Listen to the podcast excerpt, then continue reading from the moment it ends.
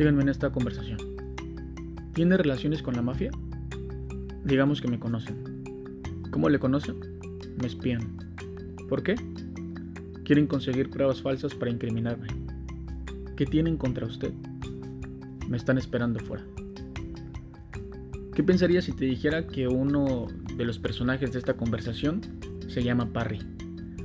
Y que lo que ocurrió fue que a Parry lo interrogaron junto con otros pacientes que sufren de paranoia y los resultados fueron luego evaluados por un grupo de psiquiatras, de los cuales ningún médico del equipo pudo notar que Parry no era un paciente real, sino realmente un programa informático.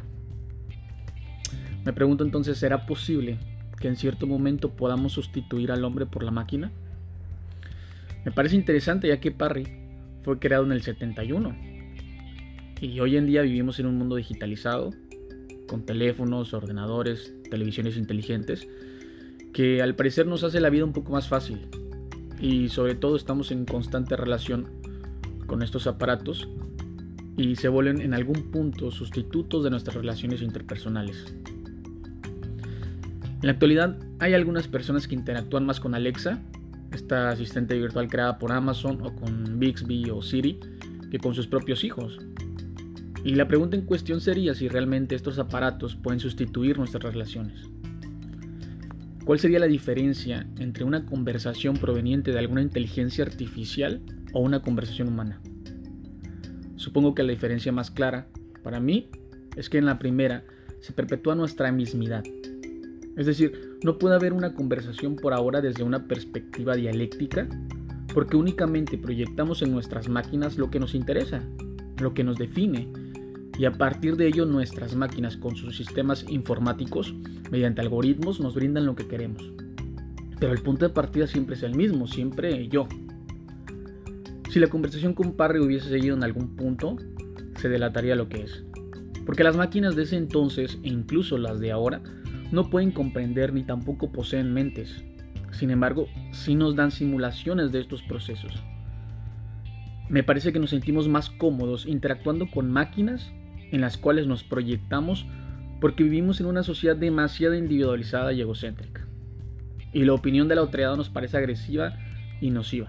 Entonces nos encerramos en nuestras cavernas que terminan siendo estos aparatos digitales que a pesar de que nos ofrecen las puertas a un mundo de información ilimitada, terminamos siempre en las mismas páginas y perpetuando siempre nuestra individualidad.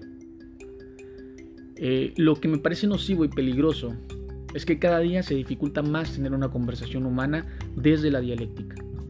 Porque muchas veces nos relacionamos reproduciendo el mismo modo que como lo hacemos con la tecnología, intentando proyectarnos en el otro. Y la conversación deja de ser este acto humano vital para el progreso y para la búsqueda de la verdad y se convierte únicamente en un acto de colonización. La idea de la conversación auténtica es salir de nuestras cavernas a través del diálogo, contraponiendo nuestro yo contra un otro y justo en esa contraposición ir aprendiendo juntos. La conversación desde este punto es un acto propio del humano y es insustituible. Creo que la tecnología debería estar en función de nuestras prácticas humanas y no sustituyéndolas.